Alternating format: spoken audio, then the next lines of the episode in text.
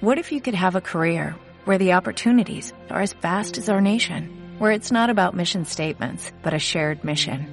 At U.S. Customs and Border Protection, we go beyond to protect more than borders, from ship to shore, air to ground, cities to local communities. CBP agents and officers are keeping people safe. Join U.S. Customs and Border Protection and go beyond for something far greater than yourself.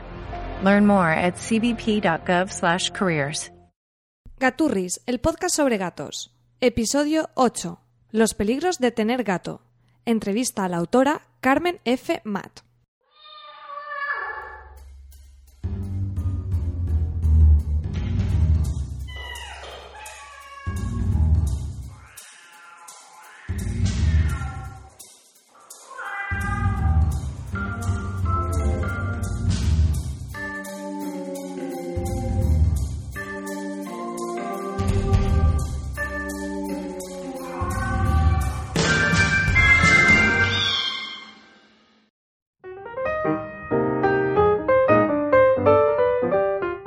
Sed todos bienvenidos una semana más al podcast de Gaturris.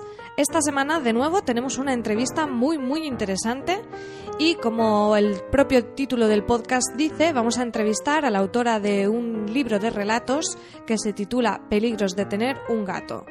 Este libro es un libro en el que con mucho humor y mucho amor se nos cuentan los peligros de tener y convivir con un gato, un poco en la línea de lo que os comenté de, en el episodio Si estamos preparados para tener un gato. Y tenemos hoy invitada en el podcast a Carmen, que es la autora de este libro, quien además de escribirlo decidió contactar con una asociación, en este caso Gestión Felina Madrid, para eh, donar los beneficios íntegros de la venta del libro a esta asociación para que pueda desarrollar su labor. Todo esto y muchas más cositas nos va a contar Carmen a continuación. Espero que os guste. Bueno, Carmen, bienvenida al podcast de Gaturris. Hola María, ¿qué tal? Bien hallada. Muchas gracias por, por esta entrevista. Bueno, tengo que decir que, a los oyentes que me contactaste mm, explicándome un poco el proyecto del que vamos a hablar hoy, del libro de peligros de tener gato. Y enseguida hice la compra del libro en Amazon, me lo he estado leyendo esta semana y me he estado riendo muchísimo. O sea que, enhorabuena por el libro porque creo que capta la esencia total de los peligros de tener gato. Muchísimas gracias. Ahora iremos contando un poquito más para los oyentes lo que se pueden encontrar. Pero antes, aunque yo ya te he presentado brevemente, cuéntanos un poquito quién eres, a qué te dedicas y, bueno, también sé que mm, estás familiarizada con el tema de los podcasts. Cuéntanos un poco sobre tu podcast y todo eso. Pues a ver, yo me llamo Carmen, tengo 38 años y aunque soy de Albacete, llevo 8 años ya en Madrid. Soy escritora de relatos porque me encanta la literatura, adoro leer. Y como mi vida real, por desgracia, no tiene nada que ver con ella, pues la he convertido en mi hobby, ¿no? Eh, por ello he participado en talleres literarios, en lecturas de relatos, en presentaciones con alguna editorial pequeña. Y como decías, he sido dos años parte del equipo de un podcast o un programa de radio online que se centra en la literatura. Se llama Leyendo hasta el amanecer os lo recomiendo muchísimo, aunque yo ya no participe. Y va por su tercera temporada. Lo podéis encontrar eso, ponéis leyendo hasta el amanecer y lo encontráis rápido. Yo decidí dejarlo por motivos personales y ahora junto a otro compañero escritor también estamos dando forma a otro podcast que saldrá pronto y que está más orientado a relatos. O sea, estará disponible, como os digo, muy prontito. Se llama Audos Relatos y bueno, ya estamos editando el primero. Bueno, pues ya nos pasarás los enlaces para poder darle una oída, que, que pinta muy bien. Y, y, bueno, ya nos has contado un poco la parte que explica el por qué has escrito, pero vamos a saber un poco más por qué has escrito precisamente sobre gatos. ¿Qué relación tienes con los gatos? Eh, un poco cuéntanos tu experiencia, un poco en lo personal con los gaturris. Pues, a ver, yo desde siempre podemos decir que me he criado entre animales. Cuando yo era peque, allí en Albacete, mis abuelos tenían, tenían las típicas casas de campo, las huertas, ¿no? Que estaban siempre llenas de perros, de gatos, que se criaban allí a su libre albedrío. Y siempre estaban los gatos y yo detrás, creo que hasta mi madre me ha contado alguna vez que mm, me pegaron la tiña o algo así. O sea que mm, imaginaos que era mi obsesión y siguen siéndolo. Creo que todos los niños deberíamos o deberían crecer con animales porque es una parte importante de, a la hora de forjar el carácter de una persona y que en cada casa, para que sea un hogar de verdad, debe haber un animal. Yo sé que hay mucha gente que, pues por temas de alergia, por lo que sea, pues no puede tenerlos, pero no sé, cuando me vine a Madrid a vivir, mi pareja y yo vivíamos en un piso tan pequeñito que por tener algo nos compramos un hámster. Faltaba algo, no... Para que fuera un poco un hogar, como dices. Efectivamente. Y cuando ya nos mudamos a un sitio un pelín mayor, adoptamos un gato, que con el tiempo fueron dos, cosa de la que nunca me arrepentiré. Y creo que llegar a tu casa y encontrarte ese saludo es imprescindible. Sí, yo lo, he comentado en episodios anteriores que yo por, por desgracia no, no tuve gatos de pequeña, los he tenido ya al independizarme y creo que hasta que no vives eso es difícil de explicárselo a alguien que no tenga animales. Esa sensación de, como dices, de llegar a, tu casa. Tu casa es como mucho más tu casa. Cuando te reciben, en este caso los gatos, pero imagino que la gente que tiene perros pues es similar también. Eh, también mm, tienes relación con, tienes eh, participas en una asociación que se llama Gestión Felina Madrid y que tiene mucha relación con el, con el libro de peligros de tener, de tener gato. explícanos un poquito, eh, bueno, pues la, la actividad que, que, hace Gestión Felina Madrid, eh, qué hace, en qué trabaja esta asociación y también tu participación en, en ella. Pues a Gestión Felina Madrid les conocí por una gran amiga que se llama Pilar, que es una chica que actúa como casada acogida para gatos. Es decir, ella los acoge temporalmente mientras les busca un adoptante definitivo. Eso no está pagado, ¿eh? Eso tendremos que tratarlo en algún episodio porque es una labor, vamos, yo creo que, es súper admirable. Sí, yo no creo que ella lleve la cuenta de los gatos que han pasado por su casa porque serán centenares. Yo cada vez que he ido tiene una media de siete gatos por allí rondando. Y la conocí precisamente porque mi primer gato, que se llama Cuesco, no preguntéis por qué, es que tiene un superpoder. Él estaba acogido allí en su casa. Cuando surgió la idea de, este libro, de donar la recaudación a, alguna asociación, eh, le pregunté a ella y no dudó ni un momento en recomendarme Gestión Felina Madrid y así les conocí.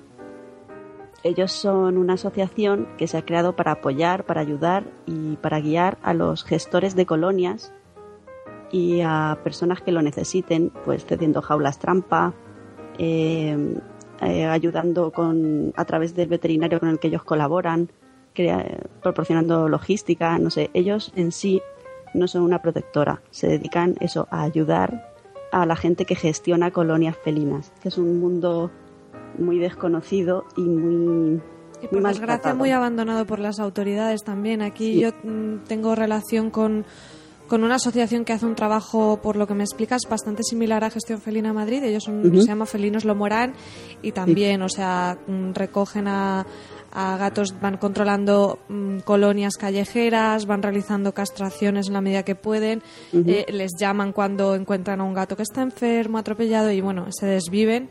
Y claro, ellos han conseguido tener un pequeño refugio, pero funcionan básicamente con casas de acogida, no son una protectora tampoco y, la verdad que hacen una labor impagable. Claro. Estos tienen una sede, tienen un pequeño local donde los gatos que van capturando, o sea, funcionan realmente con un método que se llama CES, CES, que es coger, esterilizar y soltar.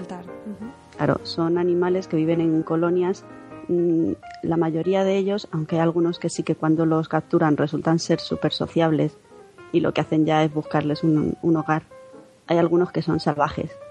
O sea, lo que hacen es capturarlos para esterilizarlos y conseguir controlar esa colonia.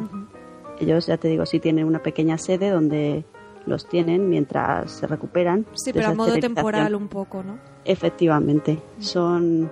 La verdad es que toda la gente que trabaja con ellos son voluntarios y tengo que dar las gracias a, a Carmen, a Rocío y a David por la labor que hacen coordinándolos a todos y cómo me acogieron con los brazos abiertos cuando les propuse este proyecto. O sea, son encantadores y conozco poca gente con un corazón así de grande y que se desviva por los animales como lo hacen ellos. Muy bien, y me, explicabas que tú, eh, hablando ya un poquito más del libro, de peligros de tener gato, eh, tenías como este, esta idea de este proyecto y entonces buscaste, tenías la idea de donar mm, los posibles beneficios que tuviera el libro a una asociación y así fue precisamente como contactaste con Gestión Felina Madrid. ¿Cómo fue el paso previo? ¿Cómo se te, te ocurrió escribir sobre los peligros de tener gato? Pues surgió de una siesta con mi gata, porque mi gata se llama Luna, por cierto, y me levanté esa siesta con un dolor de cuello tremendo. me suena, me suena. ¿Verdad? Porque fui incapaz de quitármela de encima, pero es que estaba tan mona, tan amorosa, que vamos, que yo me levanté así con el cuello para el lado. Me levanté cagándome todo, en mí misma, no en ella. Me preparé un café con leche, cogí el ordenador y empecé a escribir. Y de ahí surgió el, lo que es ahora es el primer, capítulo, primer capítulo de peligros de tener gato. Lo subí a Wattpad, que es una red social que se dedica a la escritura y a la lectura, y donde voy colgando todos mis relatos. Y, no sé, empezó a gustar muchísimo. La gente empezó a comentar, empezó a votar. Hubo identificación, ¿no? Por ahí de, otros sufridos. Sí. Y yo, pues, no sé, me vine arriba y empecé a hablar de, empecé a hablar de mis gatos. Toda la inspiración de este libro son ellos y podéis encontrar, no sé, un capítulo que habla de los pelos, otro del arenero, otro de las peleas y otro del puntero láser. No lo sé. Y, eso empezó a gustar mucho y llegó un momento en que me di cuenta de que era algo más grande, que había muchos capítulos ya y que podía dedicarlo a, a ellos. O sea, que realmente esto podía ser un proyecto que ayudase a los gatos. Y de ahí surgió toda la idea. Muy bien, y bueno, mm, estabas ya comentando un poco los temas de, del libro. Yo la verdad que es que me he sentido identificada en cada uno de los capítulos. Eh, son súper divertidos y además Mm, al final me gusta mucho esa, esa máxima que, repites en el libro, que es como, no os engañéis, los amos de la casa son ellos. Totalmente. Y, me ha encantado porque había en algún capítulo que decía, bueno, sí, cuando llegas a, cuando traes los gatos a casa, dices, bueno, no, no van a dormir en mi cama, que se va a llenar de pelos, no, no, aquí no van a subir y al final ya cuando estás cocinando y ves que están encima de la estantería, de la cocina o en cualquier sitio insospechado, dices, sí, claro, lo que yo decía, nada más iba a entrar el gato, que, que, no iba a hacer, que no iba a hacer y al final hacen lo que les da la gana y, y nosotras tan encantadas de la vida porque como dices, es que están tan monos que al final hacen lo que quieren con nosotros. Lo que quieren son los dueños y cuanto antes lo asumamos, mejor. Exacto, un poco ese sería el, claim ¿no? del libro de decir piénsatelo bien porque, por supuesto, tiene muchísimos beneficios, pero ojo, ¿no? Yo ya traté también el tema de los pelos, por ejemplo, que, que advertí a la gente que quiere tener gato que, se haga la idea. O sea, va a haber, eh, vas a encontrar pelos, como tú decías, en tu ropa interior, en cada plato de comida, y si, y si piensas que no vas a estar dispuesto a asumir eso, pues igual mejor no tengas gato porque eso es así, sí o sí. sí, hay que pensar cuando tienes un gato que los pros y los contras, como tú en uno de los primeros podcasts hablabas, ¿estás preparado para tener un gato? Pues hay que pensarlo, pero yo creo que, los beneficios son, son muchísimo superiores en número a, las, a los inconvenientes de tenerlo.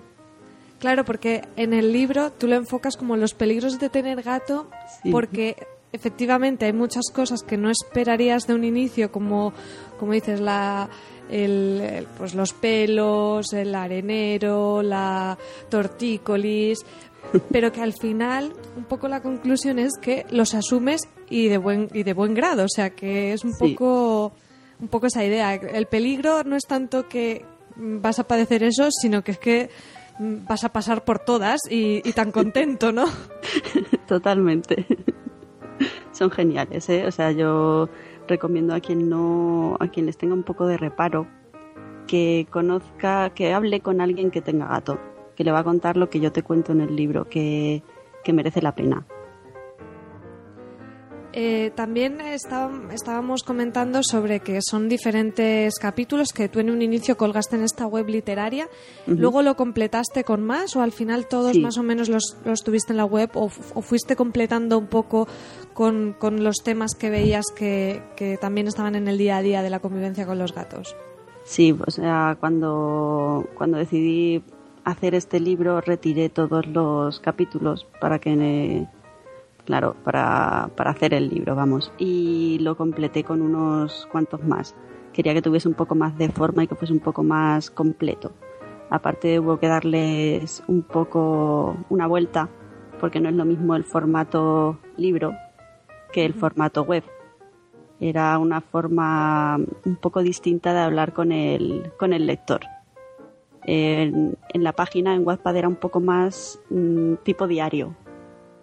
Y cuando lo, cuando lo transformé al libro, pues cambió un poquito la, la forma de hablar. Y comentabas que te has inspirado, por supuesto, en, en las vivencias con tus dos gatos. Ujú. Eh, o sea, todo esto entonces es eh, basado en, en hechos reales, ¿no? Todo, todo absolutamente lo que veis aquí está basado en hechos reales, menos el agujero en el pasillo que lleva a otra dimensión, aunque eso no lo tengo todavía claro, ¿eh? Exacto, explícanos un poco esa anécdota también, porque mira, es que te, digo, me lo leía un poquito, me iba leyendo algún capítulo por la noche y me entraba unas carcajadas que mi chico decía, ¿qué pasa? ¿Qué pasa? Y yo, es que esto es tal cual, la- las parras que, que les cogen a los gatos mirando a la pared y el problema es la paranoia que coges tú, que dices que estarán mirando. Explícanos lo del agujero, que está muy Efectivamente. Yo creo, a ver, esto no pasa solo con los gatos, ¿eh? porque yo también he tenido perros y mi perro lo hacía también.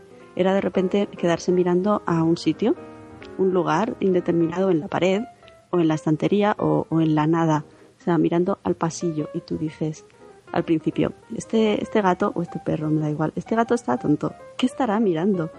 Y bueno, pasas un poco del tema, pero a los dos minutos empiezas a paranoiarte, pero en serio, ¿qué está mirando? Y te das cuenta de que no hay nada, pero el gato lo mira, está mirando la nada y tu, tu mente empieza a, a montarse sus historias y madre mía, qué miedo, esto voy a llamar a cuarto milenio, pero ya. Sos- Yo creo que es un plan tremendo. maligno de ellos para hacernos calentarnos la cabeza. Puede ser. Bueno, ¿y ¿cuál dirías que es la historia o anécdota favorita tuya del libro? Eh, no- nos estabas comentando un poco uno de los capítulos este, de La puerta a otra dimensión. ¿Cuál es tu favorito? Yo creo que aparte de la primera que, yo, que ya os he contado, la de la siesta con mi gata, me encantó un capítulo en el que hablo de la gente con gato, que es lo que también estábamos hablando antes, porque la gente con gato somos peligrosos también, no solo ellos. O sea, tú dile a alguien que su gato es monísimo y prepárate, porque vas a tener 50.000 fotos de su gato monísimo. Sí, a veces tenemos que contenernos un poco, darnos. Por eso está muy bien que nos juntemos, ¿no? Que creemos una pequeña comunidad porque nos entendemos. Y cuando encuentras a alguien que le enseñas tus fotos de gato y él te las enseña y estás ahí súper de buen rollo y dices, qué bien, qué a gusto. No, no miro una mirada ahí censora de decir, me importa ya una mierda tus gatos. me siento en familia. exacto, exacto. Sí, esas, digamos que esos son mis dos capítulos, no sé, más, más queridos. Bueno, entonces, eh, al final, todo esto lo has montado tú por tu cuenta. Es un libro que, bueno, expliquemos que está editado en papel, que además tiene unas ilustraciones muy chulas que ahora comentaremos Sí. también. ¿Cómo ha sido ese proceso? ¿Has hecho una autoedición, vamos, en, en toda regla? Sí, la gente me pregunta por qué, pero la respuesta es fácil, es porque al hacer autoedición, en este caso con Amazon, Eh, puedo tener el control sobre el libro, por así decirlo. A- aparte de que el mundo editorial es muy complicado hoy en día y no cualquier editorial, vamos, ninguna va a aceptar algo así, aunque lo aceptase, el margen que puedes conseguir de, ese, de esa venta, de esa publicación, es mínimo. Y yo quería que, que la asociación tuviese ese control y ese, ese margen sobre, sobre las ventas. Entonces solo me quedaba la opción de la autopublicación. ¿Y por ahora ha Eh, sido una buena experiencia? ¿Estás contenta de cómo está funcionando? Sí, muchísimo, muchísimo. El libro lleva publicado desde el 12 de enero y la verdad es que tengo que reconocer que todavía no hemos hecho ninguna presentación. Eh, empezamos el mes que viene, en marzo, a hacerlas, pero solo con la venta online tengo que reconocer que que está funcionando súper bien y que ese dinero que va para la asociación, porque con Amazon esto es todo un margen muy pequeñito, que por supuesto es lo que cuesta la impresión en sí, el resto, todo... Es para el autor. Claro, todo, todo ese, ese margen hasta el precio total es para el autor. Y estoy muy, estoy muy satisfecha, la verdad. Ha sido un curro muy grande porque he tenido que editarlo yo. Claro, la maquetación y todo eso. Exacto, exacto. Pero también tengo que decir que he contado con, con mucha ayuda porque cuando a, a los amigos les hablas con ilusión de este proyecto y les dices quiero sacarlo adelante tal, todos te echan una mano, o por lo menos en mi caso ha sido así. Eh, tengo, he tenido un corrector eh, profesional, he tenido un, la ilustradora, que ahora hablamos de ella, también lo ha hecho todo desinteresadamente, me han ayudado con la portada, la maquetación, como decías, me la he, me la he hecho yo todo sola. Entonces al final también es un trabajo colaborativo que, que bueno, que es una gran experiencia y que, y que me ha gustado mucho. Yo tengo que decir que os ha quedado genial. Es un libro que es, que es finito, que tiene unas 100 Sí. páginas o así, o sea, se lee rápido, pero la, la calidad del, del libro, o sea, está ahí, que no, que no se piense la gente que por ser autoeditado, vamos, na- nadie notaría la diferencia entre que lo hubiera publicado una editorial o en este caso el trabajo que habéis hecho vosotros, que me parece que es súper profesional. Cuéntanos un poquito sobre la ilustradora, Cristina Nogales, también cómo se unió al proyecto y un poco sobre ella también. Pues cuando decidí que iba a ser un libro de verdad y tuve ya la asociación a la que destinar la venta, yo lo tenía muy claro, iba a ser un libro ilustrado. No sé por qué, pero necesitaba ese, ese toque. Necesitaba un Misifu, que es el nombre que es el nombre que ese gatete del libro tiene en mi mente y que creo que menciono unas cuantas veces. Y, y bueno, lancé la propuesta en varios grupos de Facebook de ilustradores. La lancé, o sea, necesito, tengo este proyecto y necesito un ilustrador, una ilustradora que esté dispuesto a, a colaborar conmigo. Mm, bueno, recibí varias, varias respuestas y entre ellas estaba Cristina, Cristina Nogales. Ella es, ella vive en Granada, estudió Bellas Artes y es un encanto de chica. O sea, cuando vi sus dibujos me encantaron, porque son muy tiernos, son muy femeninos y muy fuertes, tienen como una suerte de magia. Sí, la, la una- verdad que me parece que complementan tus historias de una manera mu- muy Sí. bonita. Como dices, es- son como tiernos, pero captan mucho ese, ese puntito travieso que al final es de lo que, ha- de lo que habla el libro. Sí, ella es una pena que el- me ha dado pena que el libro, en el libro, las ilustraciones tengan que ser en blanco y negro. Ujú. Porque ella trata en sus, en sus ilustraciones, en sus dibujos, trata el color de una forma muy, muy bonita. Yo os recomiendo que, que la visitéis. Su página es eh, www.chrisnogales.com y ahí podéis ver todas las ilustraciones que ella hace que son preciosas. Muy bien, pues Y- pondremos todos los enlaces para que los Vale. oyentes puedan verlo. Perfecto. Ella también tengo que decir que ha tenido total libertad para crear el gato. O sea, solo nos pusimos de acuerdo en que queríamos incluir una ilustración por capítulo. Que eso que representase un poco que se contaba en cada uno y, poco más. O sea, ella lo leyó, yo le pasé los textos y, creó ese gato que podéis ver ahí en el libro.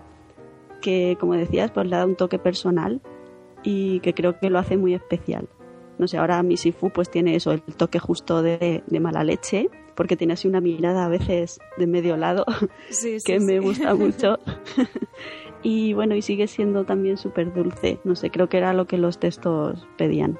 Sí, yo est- estoy totalmente de acuerdo. O sea, creo que habéis encontrado ahí el equilibrio entre, entre la historia que cuentas tú y, y la ilustración de Cristina, que está, está genial. Sí.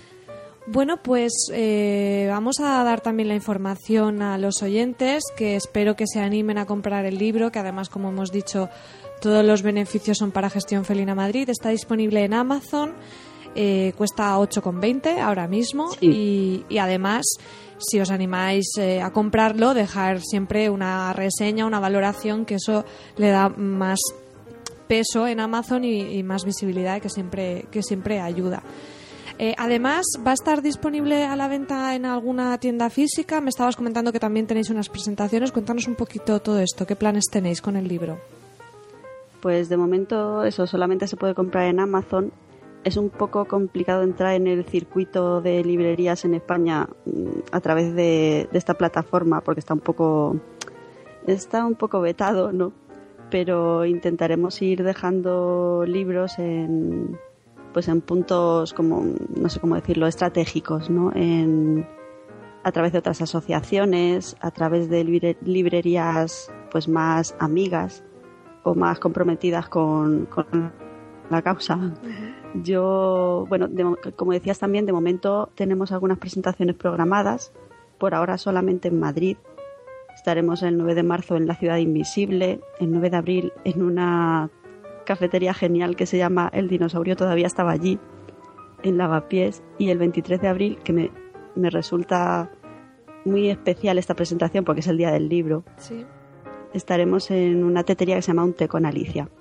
Estamos eso, preparando presentaciones también en Granada, en Albacete, en mi tierra, en Zaragoza. No sé, en nuestro Facebook eh, se llama Peligros de tener gato. Eh, podéis estar al día de todas, de todas las actividades que iremos haciendo y ahí iremos colgando todo para que para que podáis, podáis ir viéndolo. Y bueno, nos podéis hacer cualquier pregunta. Aceptamos felicitaciones, halagos y cualquier cosa que, que se os ocurra. Muy bien, pues de las que ya tenéis fecha, las pondremos también con las direcciones en, en la página web, en gaturris.com, para que tengan ahí tanto vuestro Facebook como los sitios donde vais a presentar el libro. En las presentaciones llevaréis algunos ejemplares también o las compras, vale, o sea que aunque por ahora el tema de las librerías lo tenéis un poco parado, sí que las presentaciones la gente que se acerque se podrá comprar el libro. Y si no en Amazon, que es súper fácil y, vamos, además con, con, esta gente que los envíos te tardan 24 horas. Nada, sí, la verdad es que son muy eficientes. Es una pasada. En la primera presentación, la del 9 de marzo, que es en Madrid, además sí que la ilustradora, aunque ella decía que iba en Granada, sí que se va a acercar a Madrid y va a estar ella también. Voy a estar yo, van a estar los chicos de gestión felina y eso, aparte de comprar el libro ahí, podéis llevaros una ilustración gratis que hará ella ahí en directo. Sea que creo que va a ser, no sé, va a ser interesante. Muy bien, pues muchas gracias Carmen. Si quieres dinos un poco el, el contacto tuyo, eh, repítenos el Facebook o no sé si tienes también otros modos de contacto o de gestión felina. Eh, pues gestión felina podéis encontrarla en www.gestionfelinamadrid.org. Y a mí, aparte de en el Facebook de, ya, os digo, buscáis en Facebook peligros de tener gato y aparecemos nosotros. Pero bueno, podéis encontrarme también en mi blog www.comienzaporsergrande.com. Desde ahí está el enlace a todo, a todo. A todo lo que haces. Sí. Pues muchísimas gracias por venir a explicárnoslo. De verdad, enhorabuena por el libro. Gracias. Mm, yo me lo he pasado fenomenal y animo a todos los oyentes a que lo compren porque encima con, o sea, se lo van a pasar genial leyéndolo y se van a sentir muy identificados y encima con, con la buena causa y con esta iniciativa tan buena que, que has tenido. Me, parece que es, vamos, compra imprescindible para todos. Muchas gracias. Yo quería darte las gracias a ti por el interés y porque porque cuando encontré tu podcast Gaturris, la verdad es que me, me, ilusionó. Lo encontré al principio, prácticamente llevas, bueno, llevas poquito, pero me parece muy completo y hecho con mucho cariño, sobre todo. Y bueno, te auguro mucho éxito. Muchas gracias. Llevamos poquito, pero la verdad que, que es que ha sido un poco como, como la vida misma, ¿no? Los gatos llegaron a la casa y poco a poco han ido conquistando terrenos y ahora también en Suelen el podcasting, así que, que muchas gracias, te lo agradezco. A ti. Bueno, pues nada, muchas gracias a Carmen, también a Cristina, Gestión Felina Madrid, por este proyecto tan chulo y gracias a todos los que nos habéis escuchado en el podcast de hoy. Esperamos que volváis al próximo programa y para cualquier duda consulta tenéis la página web gaturris.com. Gracias y hasta el próximo podcast. Chao.